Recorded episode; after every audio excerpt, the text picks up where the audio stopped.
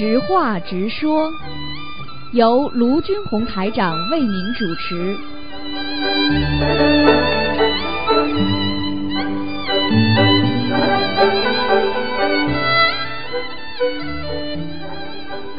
好，听众朋友们，欢迎大家回到我们澳洲东方华语电台。今天是二零一七年十一月十七号，星期五，农历是九月二十九。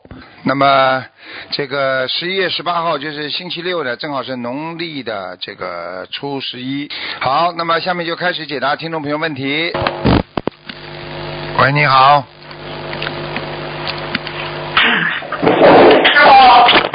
师傅，稍等。啊，现在好了，现在好了。喂，师傅，师傅现在好，，了。哎，这下信号好了，菩萨保佑啊，感恩师傅啊保。佑，嗯。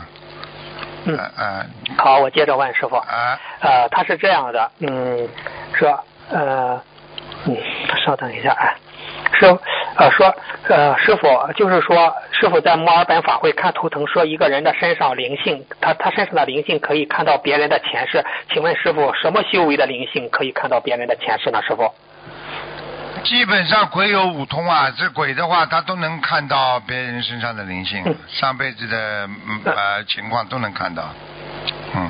都能看到啊？哦，好所以的好的。所以很多为什么农村里鬼多了？那很多鬼附在那个巫婆身上，那巫婆们就能看到，而且爸爸妈妈死掉之后，巫婆可以把他鬼魂 领过来跟你通话的呀附在他身上跟你讲话的呀。而且讲出来的事情嗯都是你人间啊根本不可能理了解的事情。好了，对对对，那师傅鬼鬼有五通，他给人家看，那他是图他图的是什么呢？他这个问题。他图的什么？他要看的，他什么鬼呀、对不对呀？他是一个要债的鬼，他就不会给你看，嗯在身上折磨你啊。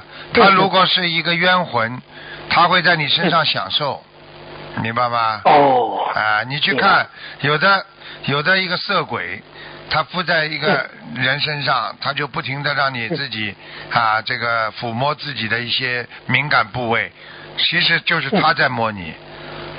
还有一些哦饿死饿死鬼，他要吃饭，他扑在你身上，他就拼命让你吃，你吃啊吃啊，吃的嘞胖的嘞，肚子大的嘞，听得懂了吗？听得懂，其实师傅其实是呃就是鬼在你身上，其实有因果，说你是就是欠他的，人家来找你，人家来要债，是这样吗？但是也有百分之五到十，那是自己惹来的。到了火到了火葬哦场去啦，或者在在坟坟场啦，讲一些不如理不如法的话，或者走过路过的时候，脑子里在想着，哎呀，我不要我不要跟他们怎么，我怎么怎么，他就上来了。你不要去想嘛，哦路过的时候不要去想嘛，谁来找你啦？嗯。嗯是啊是啊，其实师傅就是这个正心正念，是吧？如果你邪思邪念的话，就招来不好的东西，是对呀。就是这样的呀，什么魔都有的呀，这些鬼上身嘛就是魔呀，这还不懂啊？嗯，明白了，明白了，谢谢师傅的慈悲开示。师傅，请问师傅，为什么有些人相信菩萨，也愿意吃素和放生，但是就是不愿意念经？是否因为这是什么原因呢？师傅？很简单啦，第一嗯念经嘛，他嫌麻烦呀，像很多人嗯愿意上课，对不对啊？愿意读书，嗯但是他不喜欢做作业。你问我啊，我不是解释了吗？嗯，明白了，明白了，啊师傅，所以我叫我的弟子，包括法师，我要叫他们学。师傅这个举例子是最能说服人的。嗯有时候一个例子卷出来，你给不要讲话，他马上明白了。你讲了半天，人家不明白，云里来雾里去的，你还不如多举多举例子。你看师傅举举例子，你马上就明白了吧？嗯，明白了，明白了。那师傅，那他们他们嗯，他们不愿意做作业，如何就让他们好好做作业呢？师傅？两种了，一种呢，嗯爸爸拿个尺条子打，还有一种妈妈盯住，还有一种呢啊，就是吃苦了，他才知道嗯要做作业，因为考不上啦，分数不好啦，被留级啦，开始才做作业的。我现在举例子，你更明白了吧？明白了，明白了。那很多孩子是逼出来的，必须要逼呀、每天跟我念经，每天跟我念，不念你对念，你不念的话，你身体不会好。他念了，对不对啊？是对对对对啊就这样的。那师傅，你有戒尺吗？师傅，你你办公室？我没有，没有。嗯，哦，我希望师傅要嗯拿戒尺打打打倒我们，哎教育教育。哎嗯，要看的，能够让师傅教育教育的，严格教育的孩子都算有福气的，上辈子。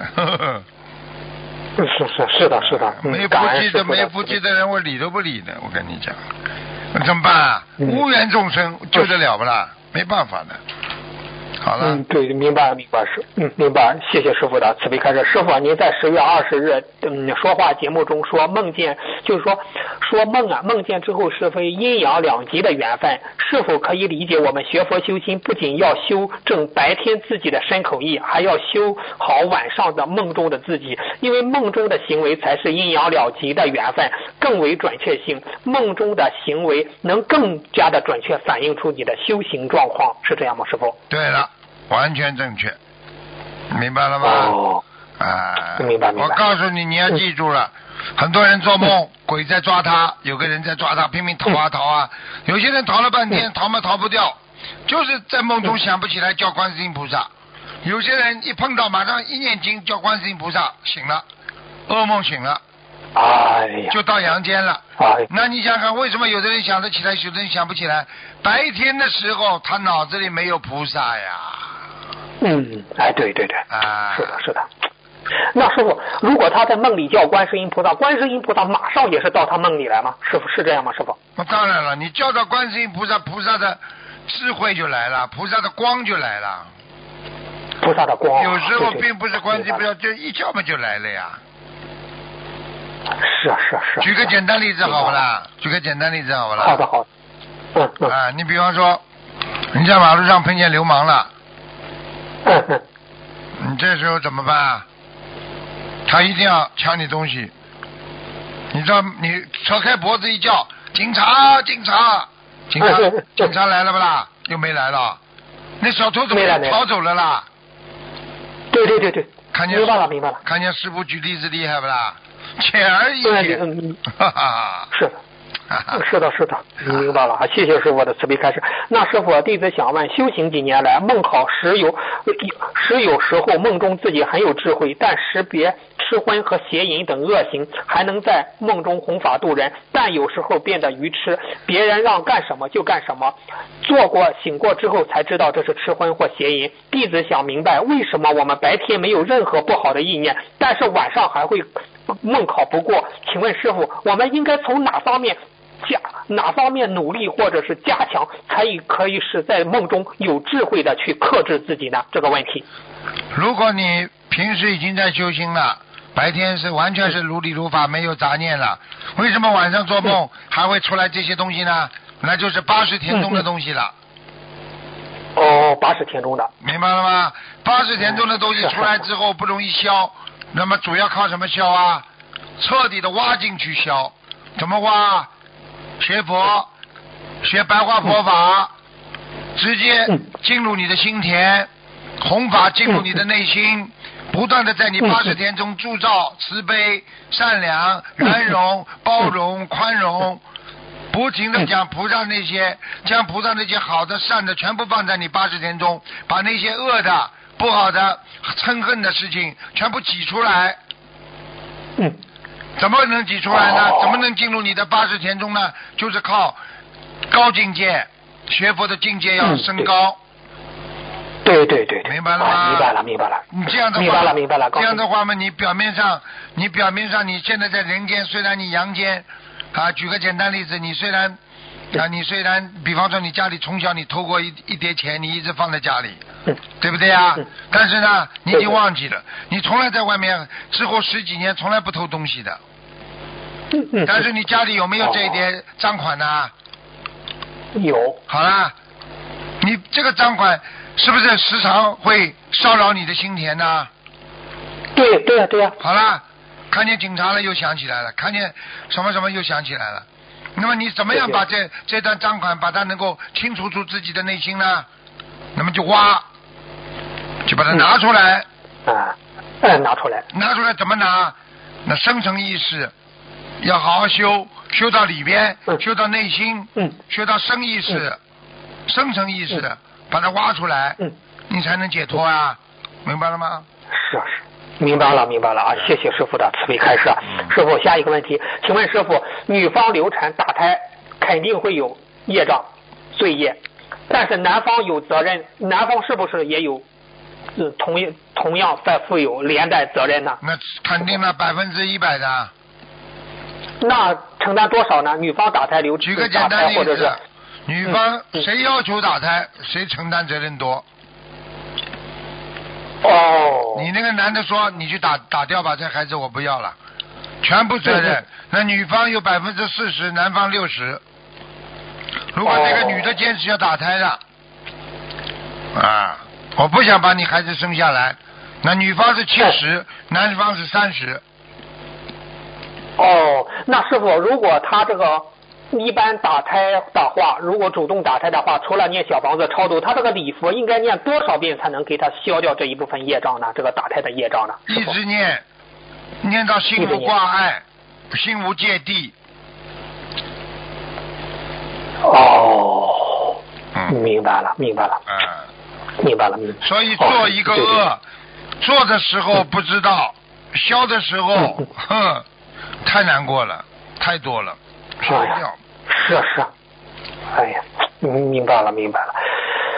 嗯，那如师傅，那如果这个流产的孩子被女方超度走了，男方还欠这个孩子，还还还还还会欠这个孩子的吗？师傅？非常好，这个问题非问的非常好。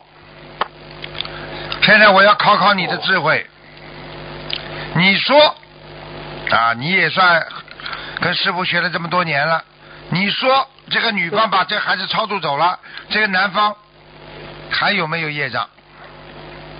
嗯，我觉得我我弟子是觉得超度走了，虽然是超度走了，但是他有有业障，要需要念礼佛。你以为你说的对吗？嗯嗯，我知不道，师傅，请师傅开示。啊 这就是师傅在 有意考验你对自己的这个回答是不是啊，是不是能够啊确切的理解为是在你生成意识当中能够承认这个事情是对的和错的。我是不是要举例子给你啦，对不对啊？你们两个人去偷东西了，嗯那个那个小偷啊，良心发现去自首了，嗯把赃款还回去了。嗯，你说帮你，你帮他一起去偷东西，你有没有罪孽啊？有啊有啊。好了，还要我回答吗？这个问题？嗯，明白了，明白了。嗯，谢谢师傅开示。一听嘛就懂了，师傅一举例子你就知道了。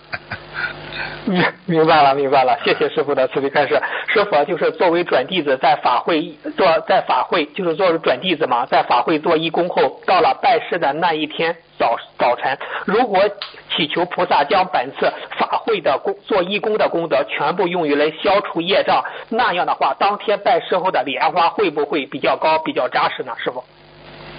会，愿力越大，莲花越大。你要趁那次拜师那一天，你如果更虔诚，更能够控制自己，你的莲花上去越大，你这个是非常有智慧的问题。但是。但是，你平时不好好修的人，就靠这一天行吗？你告诉我。那不行的，不行的。好啦，嗯你大得了不啦？怎么大？哈哈。嗯，是的。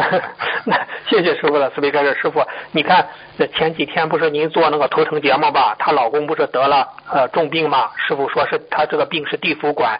他虽然放了很多生，放了很多小房子，他就问这是什么原因？师傅说你你并你要并不是说你这些生要放下放放下去烧小房子烧了马上见好，最主要的是有愿力。哎呀，师傅，这个愿力太重要了。他没有愿力的话也不行啊，师傅，师傅。愿愿比天大呀，听得懂吗比天？大，嗯，开玩笑了，地藏王菩萨怎么成佛的？愿，是是是，观世音菩萨，你说哪个大菩萨、哪个大佛没有愿力啊？去查找一下。是的是的 对对对。那那师傅，你像得了重病的，他虽然念小房子，还要虽然念小房子，还要放生和将来现身说法，那愿力是很重要的一个地方。那这一个一个点儿，那师傅说，菩要等菩他这种重病都地府管，如果等着菩萨天上下诏书，什么下诏书具备哪几个条件，菩萨才给他下诏书呢？师傅，您给大家说说吧。二十四孝，菩萨就会下诏书。在这人间讲起来，你要感动天地的事情，对不对啊？对对对。比方说啊，你看啊，菩萨跟狗也下过诏书，所以狗也叫有缘众生。狗为了救主人，自己淹死，跳到河里去，对不对啊？啊，这个都是感动天地的。比方说，一个对妈妈孝顺的不得了的。啊！你们看，观世音菩萨为了给自己爸爸啊，这个做药引子，他情愿把自己的眼睛抠出来，对不对啊？对对对，是的，看见了吗？这叫感动天地吧？一个对对对对，过去阿难对佛陀好吗？好好好好。你看感动天地吧，成佛了。对对对，对不对呀？对对。哎，你想想看，一个。一个一个法师对自己的师傅好，感动天地吧，坚信不疑。那。很多真的很多的过去的老和尚到了晚年，也是身体不好，他的法师不离不弃。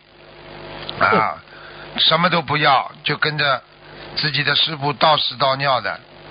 你看，真的感动天地啊啊！对。那师傅有的弟子，比如有的有的弟子吧，有的孩子他虽然修为不怎么样，但是他特别孝，特别尊师重道，他照样能修出去吧？从从这个尊师重道这一条，照样能修上去吗？师傅？当然了，这个问题。尊师重道上去的菩萨不要太多，打超出六道的，就单单这一点就能超脱六道，有很多菩萨都是尊师重道的。明白了，明白了。很厉害的，我告诉你。所以为什么叫尊师重道？重道就是说你对佛法坚信不疑，尊师你对自己的师傅坚决相信，坚决照顾维护，这个都是对对对，能够上知天下知地的，响当当的在天庭上，对不对呀？师傅，佛陀身边的人全都都上去了，就是因为他们尊敬尊敬佛陀，尊师重道。对呀对呀对呀，他们全部称为。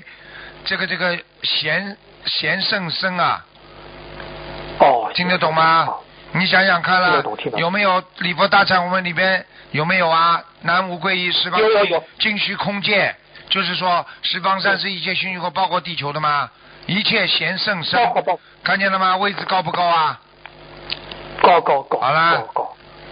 南无皈依十方尽虚空界一切贤圣僧，看见了吗？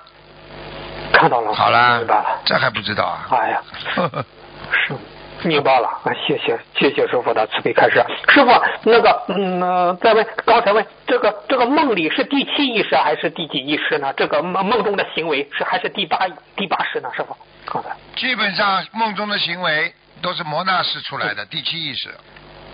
第七意识哦，因为第七意识会第八意识会流到第七意识啊。哦，第第七意识实际上就是个辨别意识，啊，分辨意识。分辨意识的话，它可以分辨第六意识进来的那些好啊、坏呀，对不对啊？这些好的、坏的很容易进入梦乡的。所以第八意识实际上并不是很容易进去的，刺伤你了。你才能进入你的第八意识，伤心伤透了，两天呢，三天想不过来，难受啊！一般的一个月啦，一个礼拜啦，或者这个婚姻啊，曾经刺伤过你啦，想起来就恨了，已经得忧郁症了，那才进入第八意识的。第八意识不是这么容易进的，你听得懂吗？是。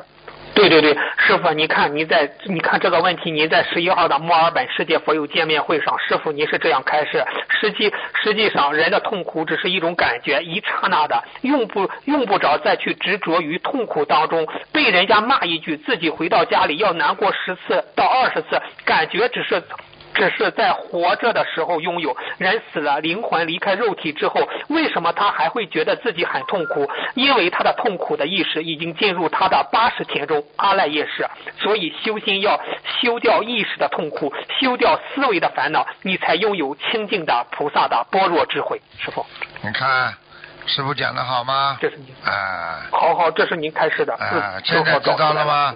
我就跟你讲了嗯，不要轻易的伤自己的心。伤一次进入第八意识，要什么？要感动一次，进入第八意识一次，感动一次。比方说，师傅为什么叫你们感恩呢？你们感恩别人一次，就进入你的第八意识了。哎呦，感动啊！尤其感动的掉眼泪了，肯定进入第八意识了。嗯那师傅看着师傅和菩萨这样掉眼泪的时候，这样就进入第八意识了，是这样吗？师对啦傅这样。对啦，是很多人看见师傅很感恩、很感动，看见观世音菩萨掉眼泪，你进入第八意识了。进入第八意识之后，阿赖意识里边就不容易走掉了。然后你多储存点好的东西的话，坏的东西就不容易进来了。对对对，明白了。这还不懂啊师傅，这就是我明白。师傅，这就是我们阳间的说的，我们要拥有正能量。对了，正能量多了，哪有负能量的地方啊？对对对对对，明白了明白了。了。谢谢师傅，没开始。那师傅，那个师傅那个，再问一下，那个师傅，您的节目录音里有能量，请问师傅开始，录音里的能量有多大呢？您平时做的节目录音里，有个同学问。举个简单例子，我们在悉尼发射，我们电台的发射波出去了，你的收音机灵敏度高，你就能量接收得到清楚；你的收音机灵敏度低，你就接收不到。你离我们发射塔越远，接受信息信号越差；离的发射塔越近，你接受信息越响，对不对啊？对，那师傅，比如你现在刚才你不是现在在做节目吗？突然呃那个韦陀菩萨来了，好了，韦陀菩萨来这个节目这个现场了，就是您在做节目，哎，他如果听这个录音的话，会得到委托菩萨的加持吗？这样问。当然会了。哦哟，这还不懂啊？电波，你知道电波、脑电波、心电波、心电图，都是为什么有个电呢？过去是电子时代、电讯时代，对对现在什么呢？是光速时代了，更快，光光比电还要快。是，对你一个信息马上那边就收到了，发一个微信那边就收到了，太快了，师傅。哎，你现在慢慢的时间长你就知道了。你看，就是你现在讲呢，你一讲呢，委托菩萨来了呢，你讲啊。哦，我我哎哎我我菩萨真来了，师啊，傅。对啊、在在在师傅的左上方呢。我现在你们相信的人知道，不相信的人他他还觉得好怪怪的呢。穿那个盔甲，头上这里有两个圆的，啊啊，啊！你看韦陀菩萨感多尊敬啊！你这，所以我告诉你，你们脑子里想什么讲谁，菩萨都能感应到的。只是你有时候讲了，菩萨因为你没有这个这个能量，所以菩萨不一定到你这里来，但是菩萨能听到。嗯，明白了吗嗯？清清楚楚，现在清。现在清清楚楚在这里，还踩着云呢嗯。一位就一位自己来了，啊，好了太好了，师傅，啊发心充满，师傅。所以我就跟你们讲了，不要嘴巴里乱讲。人家说白天不论人，晚上不论鬼，对不对 呀？对对对你看白天去讲人家不好的人，总会会有倒霉的。你说如果晚上说鬼的话，鬼一定到。嗯，明白了，明白了，谢谢师傅的慈悲开示。师傅有一个问题，师傅您说过，业障不及时忏悔的话，业障会随着时间的增加而增加。师傅，请问师傅有没有明显的时间，就是这个界限，作为每次业障增加的临界点？比如造业一天之后不忏悔，业障会增加一点，然后三天以后不忏悔又增加一点，然后五天呢？师傅这个问题。什么？对不起，因为我刚刚，我刚刚跟韦超菩萨说，我说他像长得跟赵子龙很像的，菩萨。那韦陀菩萨说啥？师傅，嗯师傅快分享分享，他笑在。笑，他在笑，嗯，嗯，非常庄严。他，我我说他长得很漂亮的，嗯，长得很好看，啊，庄严的不发得发起充满师傅。所以你们现在，所以你们现在嘴巴里不要乱讲啊，明白了吗？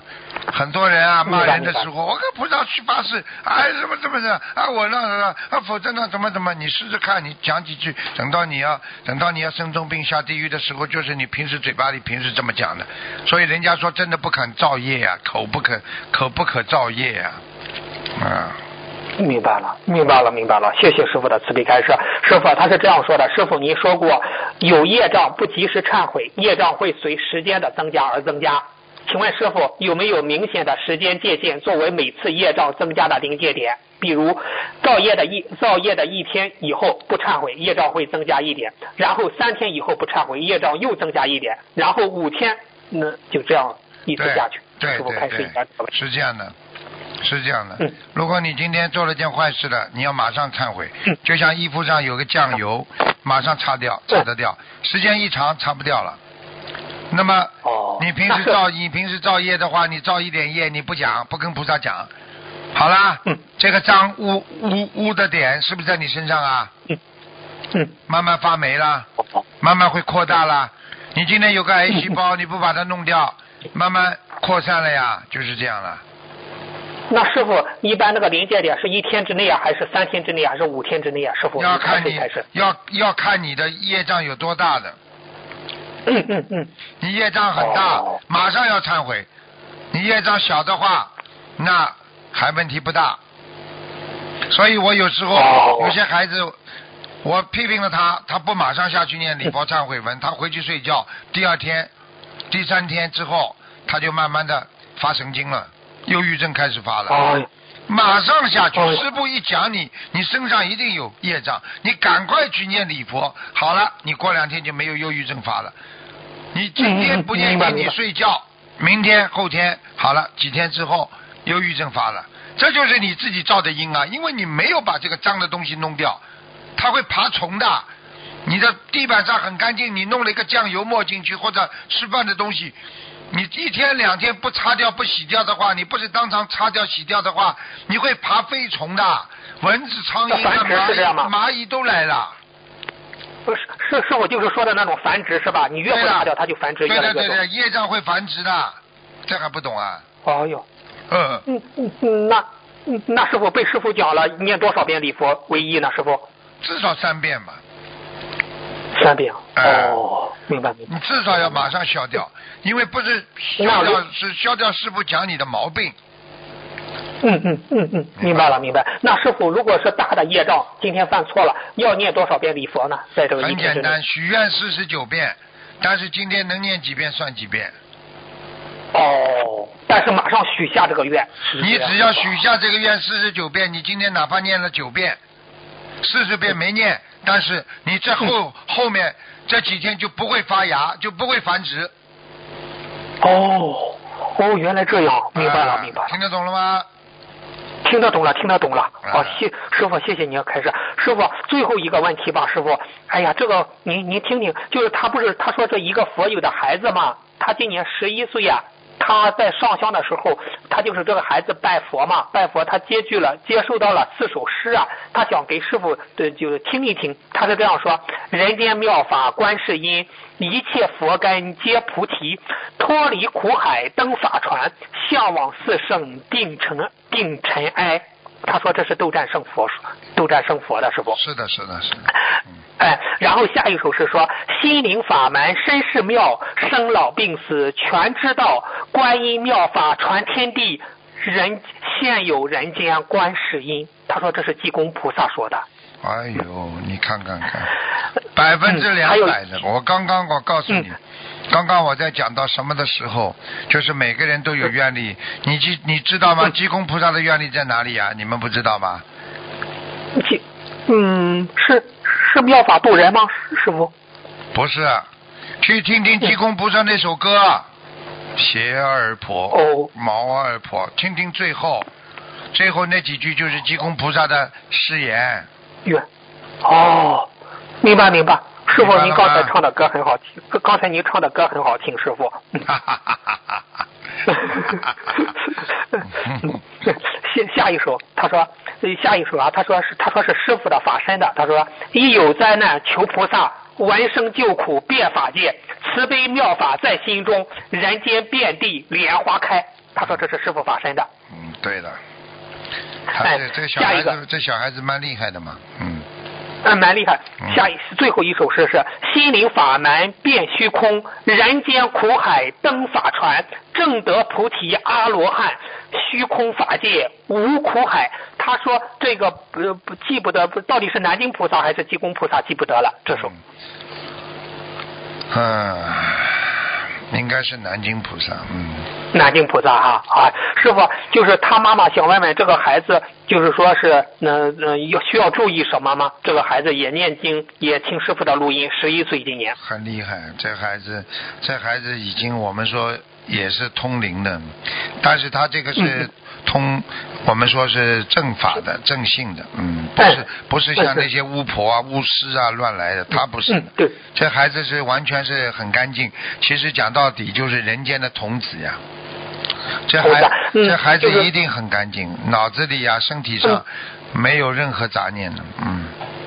呃，对对对对对对，嗯对。那师傅，我就想想想问他这个，就是说是这个孩子吧，他也菩萨也给了他法器，就是说哎给了他法器哎，就是嗯，就叫他好好的，是不是就是在人间好好的弘法？对，师傅，他以后也能弘法，而且会度很多人的，嗯。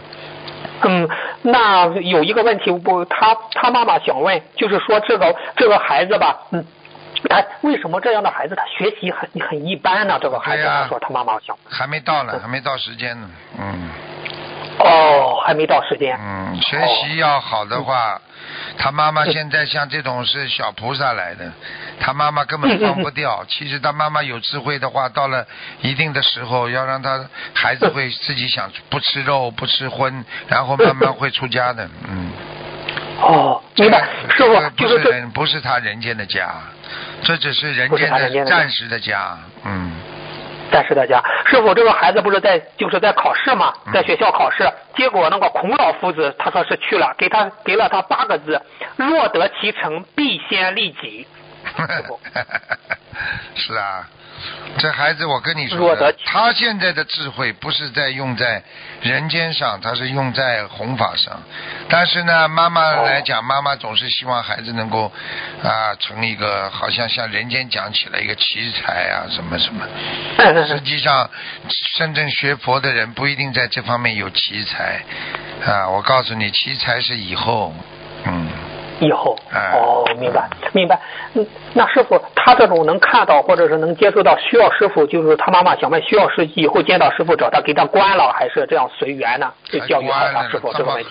这么好的孩子还关了，他妈妈真的应该把他妈关起来了，没脑子的。嗯哦，这孩子嗯你告诉他啊，这少告诉他妈，他妈不行的，你自己知道就好了。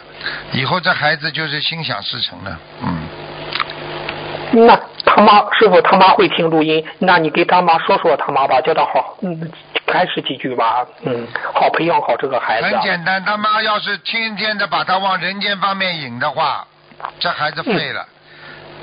好好的学佛念经，拥有菩萨的智慧，以后心想事成，考试没问题。但是他妈妈如果自私自利啊，嗯。